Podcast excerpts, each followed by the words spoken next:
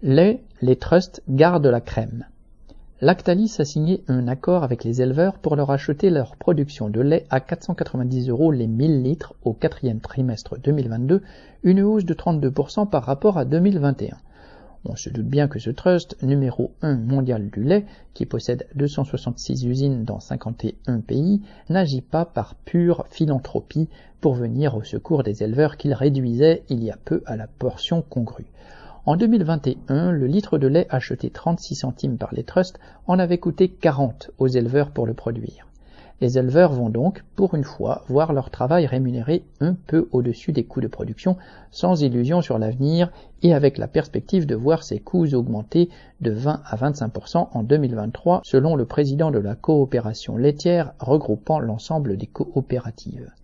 Car les grands gagnants sont évidemment les trusts du lait et pas les producteurs. Crise du fourrage en raison de sécheresse, vente du lait à perte dans les années précédentes, tout a contribué à la disparition des exploitations les moins solides ou à la reconversion de celles qui pouvaient vendre une part de leur cheptel pour passer de l'élevage à des cultures comme celle des céréales, plus rentables pour le moment. Résultat, Lactalis, comme Nestlé ou Danone, profite de la situation de relative pénurie de la production laitière au niveau mondial.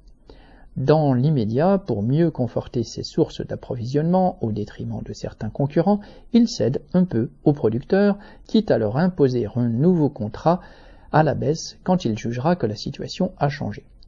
Au bout de la chaîne, payant aussi leur dîme à la grande distribution, les consommateurs subissent la hausse des prix du lait, du beurre, qui a plus que doublé au niveau mondial, de la poudre de lait, qui a pris 40% de hausse en un an.